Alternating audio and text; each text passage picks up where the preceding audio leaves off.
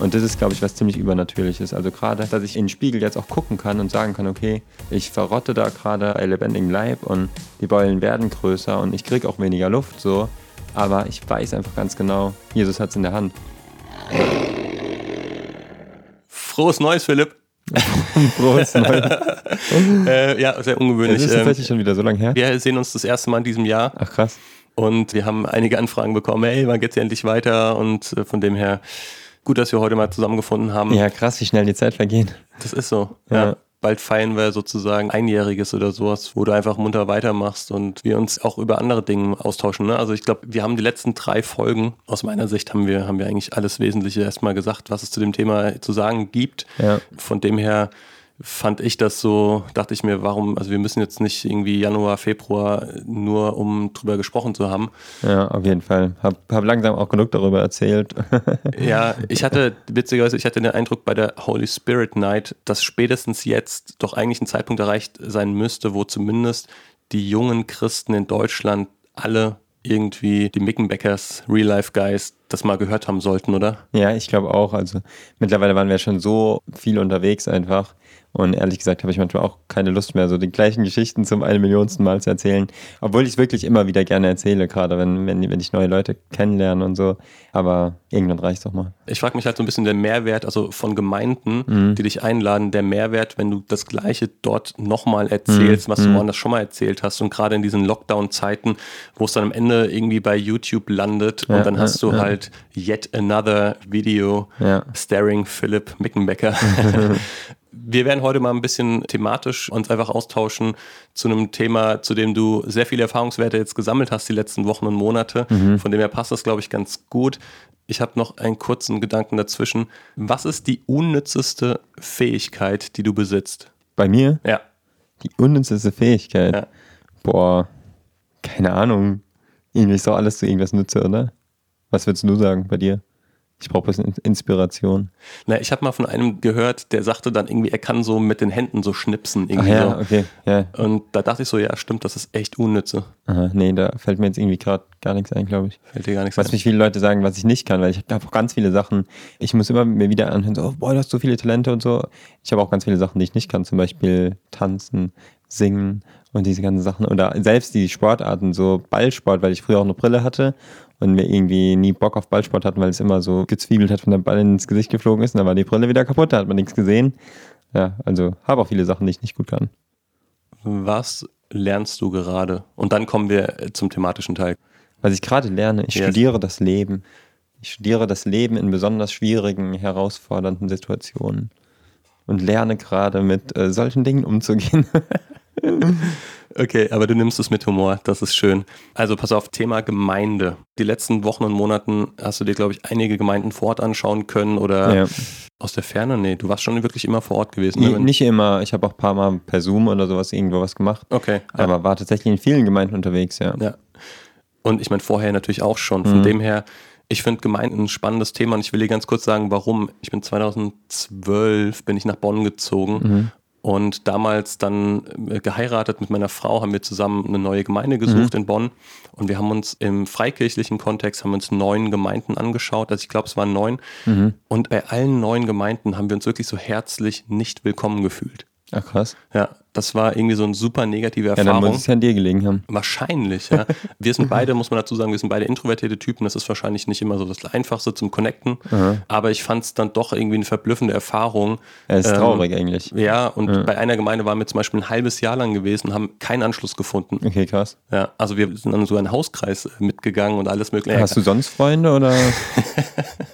Ja, reichlich, ja, wirklich. Also Das hört sich jetzt gerade an wie, als hättest du irgendwie so eine abstoßende Ausstrahlung oder sowas. Aber kann, kann ich jetzt überhaupt nicht so sagen, weil wenn ich dich jetzt so sehe und so wie ich dich kennengelernt habe, wundert mich das ehrlich gesagt ein bisschen. Huh, danke. Wir sind dann in einer Gemeinde gelandet, nicht in Bonn, sondern außerhalb, in der ganz viele junge Leute waren, die alle auch ganz neu dabei waren so. Und dann hast du plötzlich irgendwie ein ganz großes Interesse aneinander gehabt. Und was ich halt in den anderen Gemeinden festgestellt habe ist, die kannten sich alle schon, da hast du immer diese typische Grüppchenbildung so, dann ist es irgendwie ganz schwer da reinzukommen. Das nur zur Einordnung, warum ich Gemeinde grundsätzlich wichtig finde, mhm. aber gleichzeitig auch schon das ein oder andere Fragezeichen an Gemeinden zum Beispiel aus dem freikirchlichen Kontext habe, bis hin halt äh, zu der Form, dass du halt genau weißt, okay, du gehst in den Gottesdienst rein, dann kommt die mhm. Anmoderation mhm. von der mhm. Kanzel, dann mhm. werden irgendwie ein paar Lobpreislieder gespielt, dann mhm. entweder wird die Kollekte vor der Predigt eingesammelt oder nach der Predigt eingesammelt. Man nennt es Kollekte, Spende, wie auch immer und versucht ein paar schöne Worte dafür zu finden, dass die Leute dann irgendwie Geld geben, weil freikirchlich ja. ist das halt so. Ähm, Immer die gleichen Verse, dann zitiert werden. So, also ja. du kannst relativ wahrscheinlich, ganz egal welchen denominellen Background das hat, kannst ja. du vorhersagen, wie das ablaufen wird. Ja, ja. So, und dann hast du so ein paar Ausreißer, die es dann quasi ganz charismatisch mögen, ja, und da läuft es total anders ab.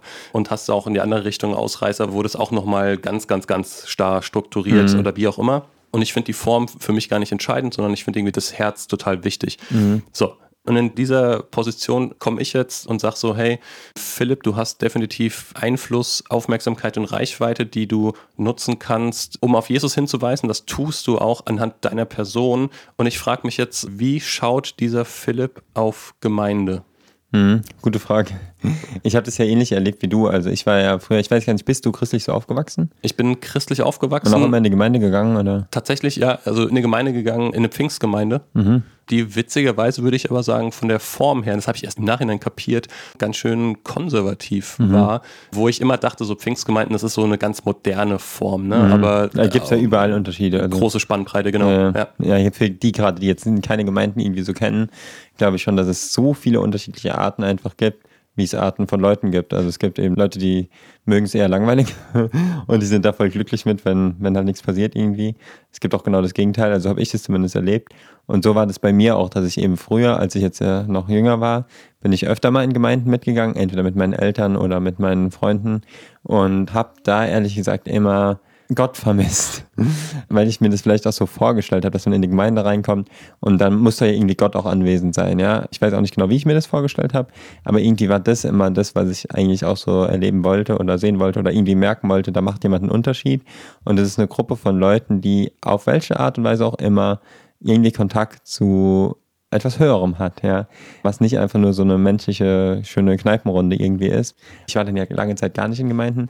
Bei mir war es ja wirklich so, dass ich dann, ich weiß noch genau, hier in Darmstadt in so eine ultrakonservative Gemeinde gegangen bin und habe die Leute so richtig vom Glauben wegbringen wollen. Also ich habe ja richtig Religionskritik durchgelesen und bin dann eben zu den jungen Leuten hin, die halt noch nie was anderes gehört haben und habe denen erstmal erzählt, warum es keinen Gott geben kann. Und das Traurige war halt, die waren ziemlich verunsichert, so, oh, oh, darüber habe ich ja noch nie nachgedacht. Wie es könnte sein, dass es keinen Gott gibt, so, ja. Und das hat mich halt wieder voll, habe ich so gedacht, boah, krass, wie hoch ist die Wahrscheinlichkeit, dass die Gemeinde, in der du aufwächst, die Religion, in der du gerade aufwächst, dass die die richtige ist? Jetzt einfach mal Wahrscheinlichkeitsrechnung. Ist unwahrscheinlich, dass deine Eltern gerade die Wahrheit gefunden haben, wo ich ja schon davon überzeugt war, dass es die Wahrheit irgendwie geben muss. Das war, glaube ich, für mich so ein Punkt, warum ich das ganze System einfach komplett hinterfragt habe und warum ich auch für mich irgendwann entschieden habe, so dieses gerade überall, wo so ein hierarchisches, religiöses Regelsystem irgendwie ist, das hat für mich nichts mit Glauben, mit Gott zu tun, sondern ist eben eine Religion. Und damit wollte ich dann irgendwann nichts mehr zu tun haben. Interessant, das, was du ansprichst, zum Beispiel Pfingstgemeinden, die haben sich ja ganz, ganz stark all dem, was so liturgisch ist, entsagt. Ja? Mhm, ja. Ähm, und in der Gemeinde, in der ich dann nach Bonn gelandet bin sozusagen, war das dann schon so, dass der Pastor dann irgendwann sagte, hm, also das Vaterunser gemeinsam zu beten, mhm. ja, etwas so ein liturgisches Element mhm. sozusagen, mhm. ist eigentlich ja durchaus was Schönes. Ja, ja. So, und hat dann angefangen, so ein bisschen wieder das Ganze neu zu entdecken. und ich glaube, ja, so ein bisschen die Beobachtung. Wie bei der Mode. Ja. Das Alte wird irgendwann auch wieder cool. Also ich glaube, der Unterschied zur Mode ist vielleicht, ich glaube fast, dass es immer mehr verschwimmt und immer ähnlicher wird. Also dass die Unterschiede von den Denominationen für jüngere Christen vielleicht gar nicht mehr so der entscheidende Faktor mhm. ist. Ja, für mich auch definitiv überhaupt nicht. Also ich war jetzt auch in ganz, ganz vielen Gemeinden unterwegs, die mich einfach eingeladen haben und wo ich auch einfach Zeit hatte und dann gerne vorbeigegangen bin, die aber alle im Grunde genommen sehr ähnlich waren, einfach von ihrem Glauben her, von dem, an wen sie glauben, an was sie glauben und wie wir miteinander reden konnten und so. Und das fand ich einfach mega schön. Und dann ist der Name der vorne dran steht, eigentlich gar nicht so entscheidend.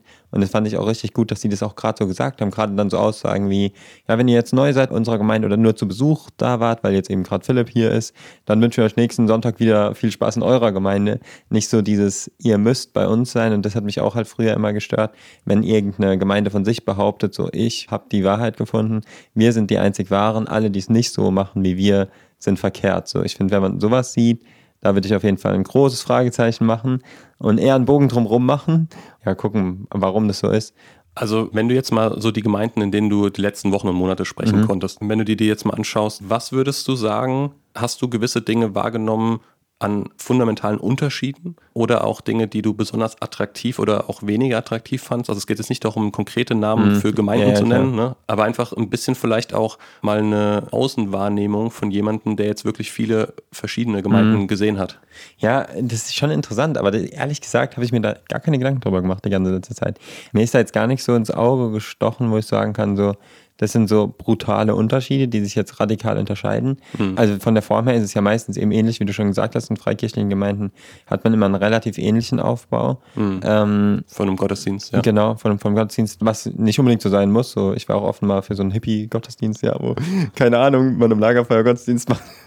nee, keine Ahnung, ich wäre da voll offen dafür. Und ich glaube auch, dass äh, Gott da jetzt keine bestimmte Form irgendwie vorschreibt, so, es muss erst und so lang Lobpreis sein und so. Die einen legen ein bisschen mehr Wert auf die Lieder, die anderen eben nicht. Mir ist in letzter Zeit einfach eher so das aufgefallen, was uns alle so zusammenhält. Und das fand ich halt mega schön, dass egal, ob ich dann bei eher älteren, eher konservativen Leuten zu Hause am Esstisch saß, mit denen geredet habe, gemerkt habe, ey, wir glauben ja exakt genau das Gleiche, wir glauben an exakt den gleichen Gott so. Und ähm, klar bin ich auch niemand, ich bin kein Theologe so, ich beschäftige mich jetzt nicht mit, was weiß ich was für theologischen Streitpunkten, die immer zwischen den Gemeinden irgendwie stehen. Deswegen habe ich davon, glaube ich, auch nicht so viel mitgekriegt. Aber das fand ich eigentlich mega schön, dass, dass wir alle so eine richtige Einheit haben und auch in ganz vielen Fragen einfach übereingestimmt haben.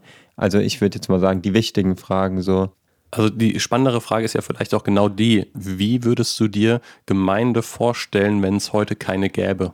Wenn es heute keine gibt, wenn ich die erste Gemeinde aufbauen müsste. Ja, also, also stell dir jetzt halt einfach mal vor, wir hätten jetzt irgendwie 20 Jahre Corona, wo wir beschlossen hätten, weil es so schlimm geworden wäre, äh, das ist ein Horrorszenario, ey. Also so schlimm geworden wäre, dass man, dass man keinen Gottesdienst mehr feiern darf ja. und alle Gemeinden wären jetzt irgendwie quasi eingegangen ja. und dann kommt jetzt endlich wieder der befreiende mhm. Aufschlag zu sagen, hey, jetzt dürft ihr Gemeinde machen und du bist dann, äh, wie alt bist du? 20, äh, bist du schon irgendwie fünf, also bald, bald äh, 45 oder so ja. und sagst so, okay, alles klar, jetzt gründe ich eine Gemeinde mit. Wie stellst du dir die vor? Interessante Überlegung. Wie würde für mich die perfekte Gemeinde aussehen? Ja, perfekt weiß ich ja nicht. Ne? Da kommt ja immer dieser Spruch, wenn du eine perfekte Gemeinde findest, dann renn davon, denn du bist derjenige, der sie verderben wird. Genau, genau. Das ist genau der Punkt, weshalb ich sagen würde, das gibt es auch gar nicht. So die perfekte Gemeinde. Ich fand dieses, äh, dieser Vergleich ähm, voll schön. Hat mir neulich jemand gesagt, er würde es lieben, wenn es in jeder Stadt so viele Gemeinden gäbe wie Kneipen, weil jeder ja irgendwie eine andere Kneipe bevorzugt. Aber warum? So, warum gehen nicht alle in die eine besondere Kneipe? Es gibt vielleicht auch die eine Kneipe im Ort, wo eben die meisten Leute hingehen, aber es gibt eben auch immer noch andere Kneipen und am Ende macht man in jeder Kneipe das Gleiche. Ja? Und ähm, das ist eigentlich auch so mit Gemeinden ist. Von daher würde ich sagen, ich für mich persönlich brauche im Moment eben eher eine Gemeinde, die nicht ganz so eingestaubt ist, ja, die ähm, vielleicht Gottesdienst im Baumhaus feiert und wo dabei noch Feuer vom Himmel fällt. Nein, Spaß.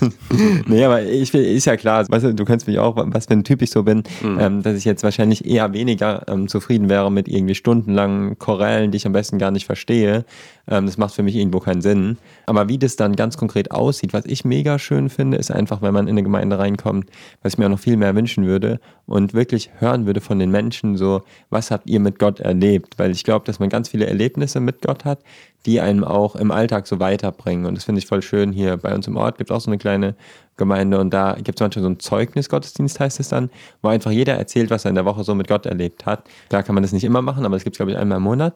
Und dann ähm, erzählen einfach die Leute und weißt du, wenn du da reinkommst, dann denkst du dir so, boah, krass, was da alles passiert. Und dann mhm. spürst du einfach so, das ist das, was ich früher vermisst habe. Da spürst du so, nee, da ist irgendwas Übernatürliches dabei, da ist irgendwie Gott im Spiel, ja. Das ist nicht nur einfach irgendwie auswendig gelernte Regeln und Satzungen und irgendwelche Moralvorstellungen, was weiß ich was, sondern das ist so gelebter Glaube.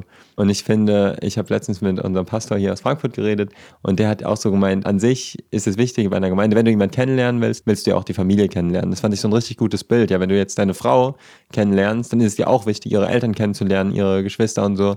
Und das ist so bei Jesus ja auch ist. An sich geht es darum, Jesus kennenzulernen, aber wir wollen dann ja einfach auch andere Menschen kennenlernen, die Jesus auch kennen. Und ähm, das finde ich sollte eigentlich der Hauptpunkt so an Gemeinde sein, sich da auch irgendwie austauschen zu können. Das finde ich zum Beispiel im Moment extrem schade bei Corona, dass man halt nur gerade die Predigt hört und dann zack alle wieder nach Hause geht. Ich liebe das immer danach mit Leuten einfach zu reden und auch die Geschichten zu hören, wie Leute zum Glauben finden, ja, was vielleicht auch ihre Probleme gerade sind. Dass es eher so ein Ort ist, weißt du, ich würde mir glaube ich gar nicht so ein ganz strenges Predigtprogramm wünschen, was ich auch gut finde, wenn es mal so Input irgendwie gibt, aber dass es eher so was richtig Lebendiges ist, wo man merkt, okay, da ist irgendwie Gott dahinter. Macht das Sinn? Voll. Also ich muss an zwei Sachen denken. Zum einen, das, was du beschrieben hast mit dem Zeugnis geben, ist ja so ein bisschen die Logik. Ich habe unter der Woche so viel mit Gott erlebt, dass ja. ich so krass übersprudel und ich muss mhm. das mit anderen teilen zur Ehre Gottes. Ja. So, ne? Und das ist ja ansteckend, das ist mhm. motivierend und das ist was total Schönes. Während ja häufig unser gelebtes Bild ist, wir glauben an Gott, mhm. ähm, wollen ihm irgendwie nachfolgen mhm. und investieren dabei irgendwie ganz viel so Kraft oder wie auch immer. Und dann fühlen wir uns am Ende der Woche so kraftlos und leer, mhm. dass wir quasi in den Gottesdienst kommen mit ja, letzter Kraft, ja, und, um ja. dann wieder aufzutanken. Genau so darf es nicht sein. Genau so darf es nicht sein. Ja, ja aber also faszinierend, warum es dann trotzdem so ist, überwiegend. Also zumindest wäre es jetzt mein Eindruck und ich kann mich da ehrlicherweise auch nicht immer rausnehmen. Ja, ja bei mir war das tatsächlich so, dass wir hier immer so eine kleine Gruppe gehabt, bei uns hier zu Hause Hause. Das war dann ja quasi auch wie eine Gemeinde. Ja. Da haben wir uns mit 15, 20 Leuten oder so getroffen. Vielleicht waren es auch nicht ganz so viele. Kleine Gruppe und, mit 15, 20 ähm, Leuten. Ja, das war noch vor Corona. Auf jeden Fall haben wir da einfach mit Glauben geredet. Und dann waren eben Christopher und ein paar andere dabei und die haben so erzählt, das und das haben die mit Gott erlebt, ja. Und ich saß immer so da, das will ich auch, das will ich auch. Und dann habe ich zu Hause angefangen, auf einmal Bibel zu lesen. Dann habe ich meine Gebetsspaziergänge gemacht, habe Zeit mit Gott verbracht, weil er mir auch so gesagt hat, das ist der Schlüssel. Soweit du was mit Gott erleben willst, musst du auch Zeit mit ihm verbringen. Ja, das ist wie in jeder Beziehung. Und dann habe ich auf einmal auch angefangen, Sachen mit Gott zu erleben. Ja, beim nächsten Treffen äh, war ich so begeistert davon, habe überall erzählt, boah, mir ist das und das und das und das passiert. Und dann die anderen auch. Und dann, weißt du, dann geht es so richtig los. Ich finde, Gemeinde sollte nicht die Hauptsache sein in einem Glaubensleben, sondern im Mittelpunkt sollte ja definitiv die Beziehung zu Jesus stehen. Mhm. Und ich finde es Hammer, wenn die Gemeinde einen da nochmal richtig so ermutigt, das eben aber auch zu Hause zu leben. Und aber auch da ist, wenn du jetzt mal eine Woche hattest, wo du einfach Gott gar nicht gefühlt hast, wo du hingehst und dann eben auch erbaut wirst und irgendwie so, ja, keine Ahnung, andere für dich da sind und vielleicht dir ein bisschen Mut zu sprechen oder sowas. Voll. Der zweite Gedanke noch kurz, und zwar ist mir in den Sinn gekommen, Moody's Bible College war das, glaube ich, also eine Gemeinde dann auch aus den USA.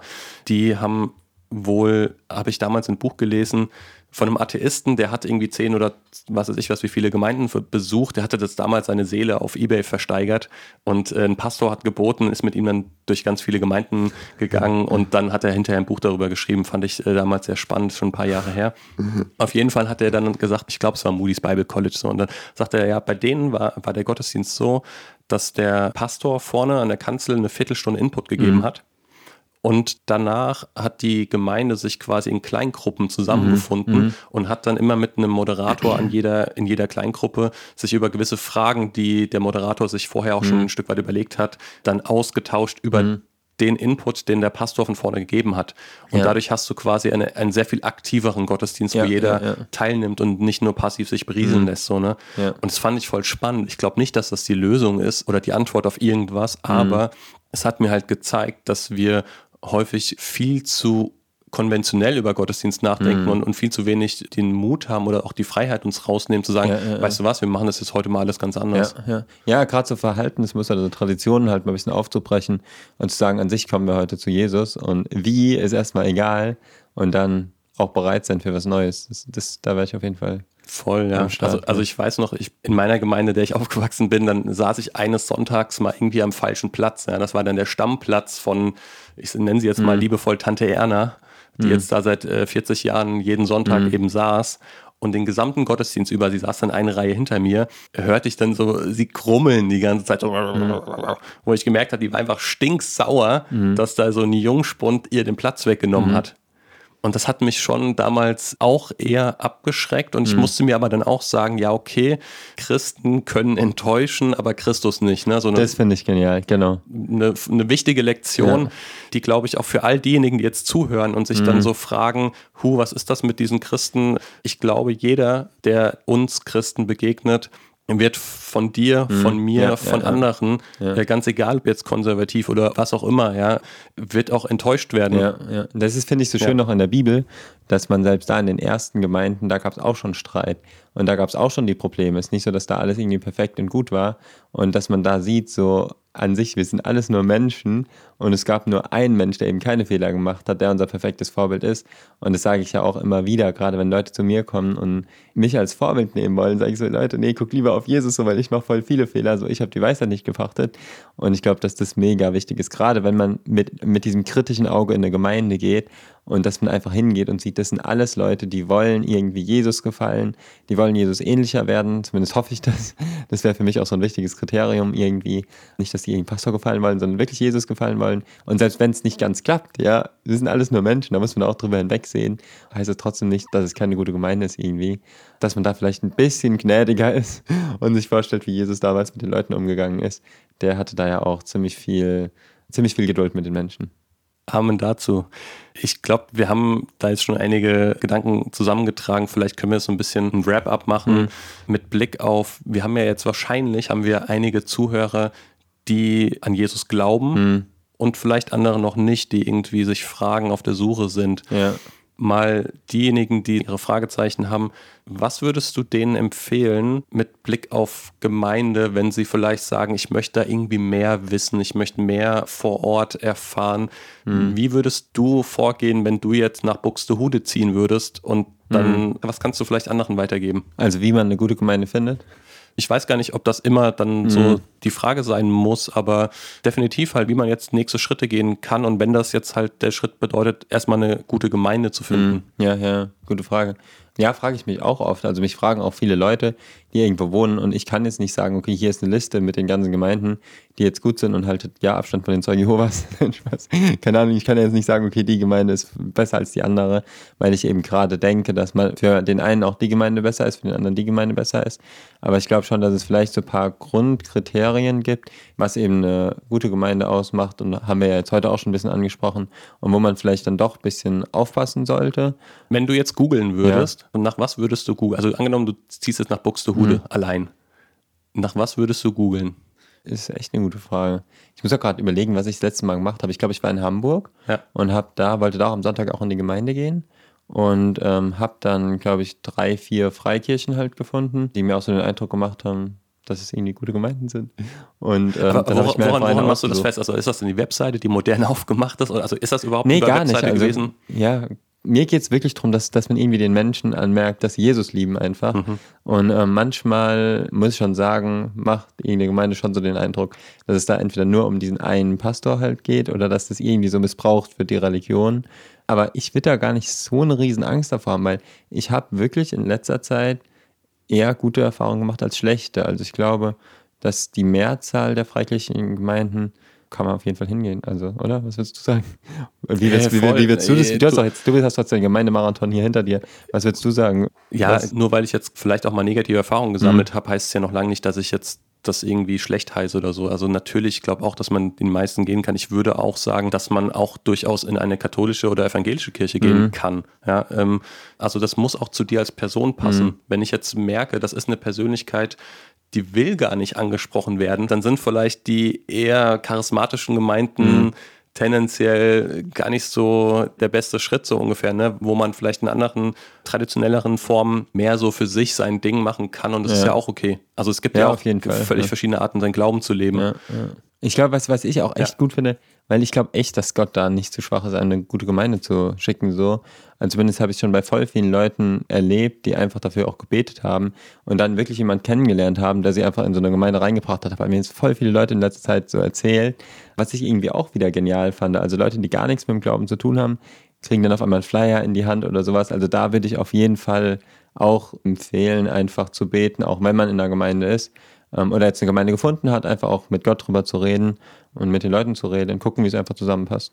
Ich würde gerne jetzt zum Schluss noch einen Punkt ansprechen, Ja. der jetzt doch wieder mit dir als Person zu tun hat.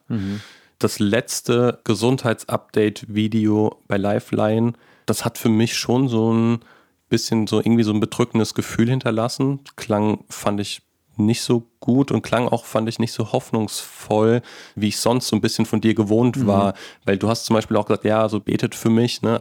Nicht, dass du das vorher nicht gesagt hättest, aber im Grunde hatte ich vorher immer so ein bisschen dieses Bild, du glaubst schon stark daran, dass du geheilt wirst und tatsächlich auch zu einer hohen Wahrscheinlichkeit hier auf der Erde. Ich weiß nicht, ob dieser Eindruck täuscht oder nicht, aber ich fand schon, dass es irgendwie nochmal eine stärkere Ernsthaftigkeit da drin steckte. Ja, ich glaube, das war auch gerade mein Ziel bei dem Video, weil ich halt schon merke, so wie ich im Moment halt aussehe und rumrennen draußen und so, wirkt es oft so, als würde ich das absolut nicht ernst nehmen so. Und ich war halt vorher auch noch mal beim Arzt gewesen und medizinisch gesehen sieht es absolut katastrophal aus und wird jeden Tag schlechter. Ja, jeden Tag, wenn ich in den Spiegel gucke, sehe ich so diese schwarze Haut halt auf meiner Brust, wie das einfach größer wird. Und ähm, ich weiß, dass da irgendwo auch eine Uhr abläuft und dass natürlich das nicht ewig so weitergehen kann, zumindest jetzt mal menschlich gesehen. Und ich merke auch, wie halt die Beulen irgendwie größer werden und so. Das sieht nicht gut aus und es eitert und stinkt und keine Ahnung. Also es ist keine leichte Situation und ich will da auch irgendwie auf YouTube jetzt nicht nur immer so tun wie ja, alles bestens. Ich mache mir jetzt im Alltag da nicht groß was draus und trotzdem habe ich ab und zu schon auch die Momente, wo ich schon so ein bisschen in ein Loch fallen, gerade wenn ich eben mal Gott gerade gar nicht spüre oder so, wo ich dann schon denke, ey, was soll das alles? Warum wird es so krass viel schlechter? Ja, ich glaube, deswegen habe ich auch das einfach mal ein bisschen ernster nochmal angesprochen. Ich habe mir auch ein bisschen dabei, glaube ich, die Frage gestellt, was würde so mein Arzt aus medizinischer Perspektive mal von dem Video halten, wenn er das sieht? Das fand ich auch irgendwie eine interessante Frage, weil ich dann gedacht habe, okay, dann kann ich vielleicht auch noch ein bisschen mehr aus der Perspektive heraus sprechen. weil ich halt, weißt du, normalerweise habe ich echt so voll die Leichtigkeit und halt mache mir keine Sorgen, weil ich weiß so, egal wie es ausgeht, ich bin in guten Händen. Und ich weiß auch ganz genau, so Gott kann mich einfach so jetzt von einer Sekunde auf die andere heilen. Das gibt mir halt so einen krassen Frieden und so einen krassen Glauben, so eine krasse Hoffnung irgendwie, dass mich das so null belastet. Aber dann habe ich mir schon so gedacht, wenn das Video jetzt jemand sieht und mich dann sieht, vielleicht auch mal, also oben ohne, dann denkt er sich schon so, Phil, was geht bei dir ab? So, wie kannst du die ganze Zeit so fröhlich sein? Und deswegen wollte ich das einfach auch mal ein bisschen, ähm, ja, wirklich drüber reden, wie es einfach auch medizinisch gesehen so aussieht. Also im Grunde auch mal die andere Seite von dir zeigen, wo Philipp, der ein Stück weit der Zweifler vielleicht oder oder Ja, also auf jeden Fall. Ja. So. Ja, ich hatte jetzt gerade auch selbst auf der Holy Spirit Night, da haben wir am Freitag so einen richtig Hammerabend zusammen gehabt und so. Und war dann trotzdem im Hotel und habe mir das mal angeguckt und es sah echt nicht, nicht gut aus. Und dann habe ich irgendwie noch die anderen gefragt, da war Lara und Janette auch noch dabei, die haben das auch schon lange nicht mehr gesehen. Die wollten jetzt auch nochmal meine Wunde sehen. Und so, wenn ich das denen dann so zeige oder jemand anderen das so zeige, dann ist es nochmal was anderes irgendwie, als wenn ich so für mich bin ich damit voll okay, weil ich weiß so, Gott hat seine Hand drüber. Und ähm, das habe ich ja in letzter Zeit auch so oft erlebt. Aber wenn ich das so jemand zeige, dann ist nochmal was anderes. Und dann bin ich morgens auch aufgewacht und ich habe so heftig einfach, hat das auch geeitert. Ich habe wieder so krass geschwitzt und alles, wo ich dann morgens schon so hingegangen bin und dann sehe ich einfach diese ganzen äh, glücklichen Leute, die halt so voll unbeschwert einfach sich jetzt voll Hammer auf die Holy Spirit Night freuen. Und dann sind wir da ins Gebet reingegangen, wo ich schon auf einmal so gemerkt habe, so, die Sache ist definitiv ernst. Und das muss man einfach auch so sehen, auch wenn ich das voll in Gottes Hände abgeben kann. Aber bin da auch nochmal irgendwie so voll zusammengebrochen und habe so gemerkt, okay Gott, wo bist du eigentlich jetzt gerade? So, dann schien es ja noch so, als würde die ganze Holy Spirit Night noch abgesagt werden, wo ich auch wieder so denke, ey Gott, wir machen jetzt einen Gottesdienst für dich und du lässt es irgendwie zu. Und ich habe das so krass gespürt, auch da wieder interessante Sachen passiert, wo ich richtig krass gespürt habe, okay, Gott hat das gerade in der Hand und ähm, Gott lässt es zu, aber er hat damit so einen guten Plan. Und das dann manchmal zu glauben, fällt mir in manchen Situationen auch schwer.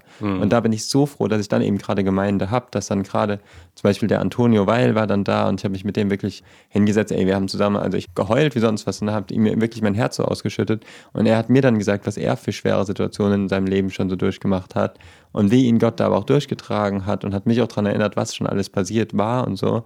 Ich muss wirklich sagen, ich war in so einem Loch, ich komme da selber nicht raus aus dem Loch. Wenn ich da erstmal reinfalle, ich komme da nicht raus. Ich brauche da wirklich jemanden, der mich rauszieht. Und das kann kein Antonio, das kann nicht mein Bruder, das kann niemand. Das kann einfach nur Jesus machen. Und das ist, glaube ich, was ziemlich Übernatürliches. Also gerade, dass ich in den Spiegel jetzt auch gucken kann und sagen kann, okay, ich verrotte da gerade einen lebendigen Leib und die Beulen werden größer und ich kriege auch weniger Luft so. Aber ich weiß einfach ganz genau, Jesus hat es in der Hand. Und entweder er greift ein oder halt nicht. Aber ich bin da immer noch zuversichtlich, weil dass ich überhaupt auf einer Bühne immer noch stehen kann und dass ich überhaupt so viel Energie habe. Ja, ich habe am nächsten Tag, was weiß ich, sechs Stunden oder so geschlafen und war topfit den ganzen Tag. Die anderen sind irgendwie viel früher ins Bett gegangen als ich. Ja, ich habe mich bestens gefühlt. So, das ist ein krasses Wunder, wo ich einfach merke, okay, da hält jemand gerade seine Hand über mir und das ist ja auch der Vers, der hinter dir steht. So, alle, die ihre Hoffnung auf den Herrn setzen, kriegen neue Kraft. Ey, ich krieg immer so neue Kraft auf so eine übernatürliche Art und Weise das kann kein Placebo-Effekt bewirken, das kann niemand bewirken, außer Jesus halt irgendwie. Da bin ich einfach mega, mega froh für.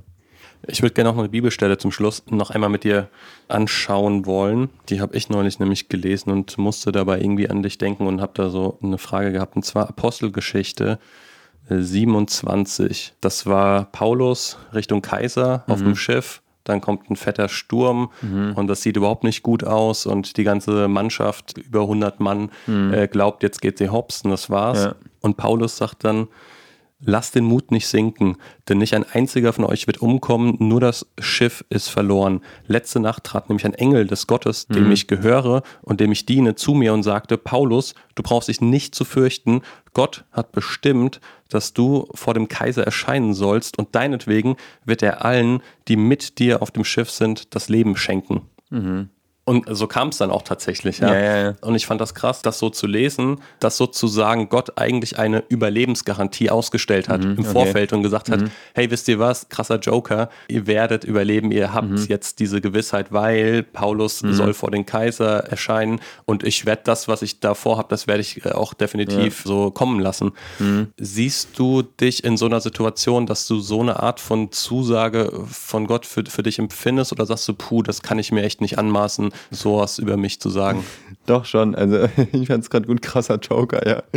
ah, egal was kommt, ähm, Gott hat es unter Kontrolle.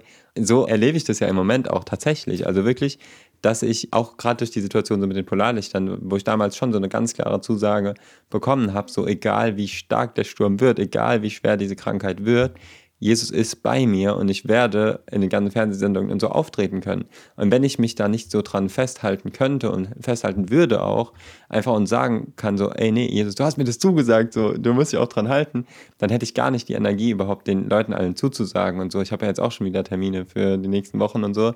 Das sehe ich auf jeden Fall so. Bei mir ist dann aber schon oft die Frage so, guck mal, das ganze Schiff ist kaputt gegangen, die Leute haben keine leichte Zeit gehabt, da ans Ufer zu kommen. Absolut. Und manchmal frage ich mich auch dann so, an welchem Holzbrett soll ich mich jetzt festhalten, damit ich eben dann doch noch ans Ufer komme. Das ist an sich auch eine spannende Frage, weil du kannst auch sagen, okay, ah, werden alle überleben, okay, dann springe ich jetzt einfach über Bord und mach die Augen zu und bete im besten Fall noch. Ähm, muss ich irgendwo auch mithelfen? Muss ich irgendwo nicht mithelfen? Ja, gerade weil mir so viele Leute dann irgendwelche Sachen schicken, Kurkuma und was weiß ich was, was ich dann unbedingt nehmen soll. Wo ich aber im Moment mich auch irgendwie auf diesen Vers berufe und das richtig krass erlebe. Und das ist echt krass. Trachtet zuerst nach Gottes Reich und dann wird euch alles andere hinzufallen. Und das habe ich in letzter Zeit so krass erlebt, ja, dass ich manchmal teilweise auch zu schwach war oder morgens einfach so schlecht geschlafen habe und so, dass ich bestimmte Dinge nicht machen konnte. Aber ich wusste so, ich soll am Nachmittag das und das machen. Und dann ist alles einfach so gekommen, voll übernatürlich, wo ich so gemerkt habe, ey, da ist jemand, der kümmert sich darum und der lässt es jetzt in dem Moment zu, dass ich auch mal schwach sein kann, mhm. dass ich auch mal schwach sein darf. Aber das, wozu er mich auserwählt hat, irgendwie, das kann ich auch machen.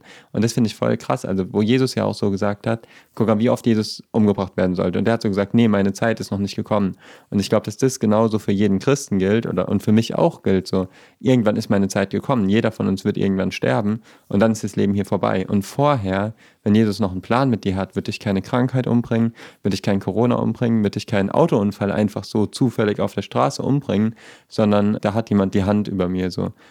Und das erlebe ich eben so real. Wirklich, wenn du jetzt meine Brust sehen würdest, das sieht so ekelhaft aus und sieht so schlimm aus und die Ballen sind so groß und der Tumor ist so groß und ich kann atmen, mein Herz schlägt so. Das ist das, was ich im Moment brauche. Ich muss jetzt im Moment nicht den größten Berg irgendwie hochrennen, wo, was mir auch im Moment jetzt immer schwerer fällt, ja.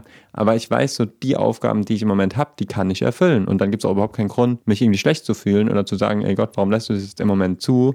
Ich spüre da einfach so, ich habe jetzt noch eine Aufgabe und dann gibt Gott mir eben diese Kraft und dann fände ich irgendwo krass. Voll. Ich fand das bei Paulus auch mega spannend. Im nächsten Kapitel ist das Schiff auf Sand gelaufen und alle werden gerettet tatsächlich auf der Insel Malta. Ja. So, verstehen die Sprache nicht. Und dann hast du da diesen, diesen Abschnitt, steht hier, Paulus trug ein Bündel Reisig zusammen und wollte es gerade in die Flammen werfen. Da schoss aufgescheucht von der Hitze eine giftige Schlange aus dem Reisig hervor und biss sich an seiner Hand fest. Als die Inselbewohner die Schlange an seiner Hand hängen sahen, blickten sie einander entsetzt an. Dieser Mensch muss ein Mörder sein, sagten Ja, sie. ja. So, und dann später beobachten die den halt, der stirbt einfach nicht. und auf einmal sagten sie dann hier, als sie feststellten, dass nichts Ungewöhnliches mit ihm geschah, änderten sie mit einem Mal ihre Meinung und sagten, Paulus sei ein Gott. Ja. Äh, Keine Angst, ich wollte dich jetzt nicht mit Gott vergleichen, aber tatsächlich halt interessant zu sehen, was für ungewöhnliche Etappen und, und Wendungen das Ganze hat. Also eigentlich, wo man denkt, ach, jetzt ist er doch endlich gerettet. Mhm. Ja, ja. Und auf einmal kommt das nächste Ding, wo du denkst Ja. so, okay, eine giftige Schlange, eigentlich müsste er jetzt tot sein. Ey, mir ist letztens aufgefallen, wie oft in der Bibel steht, erschreckt nicht, euer Herz erschrecke nicht, habt keine Angst, euer Herz erschrecke nicht. Weißt du, wie oft es da steht?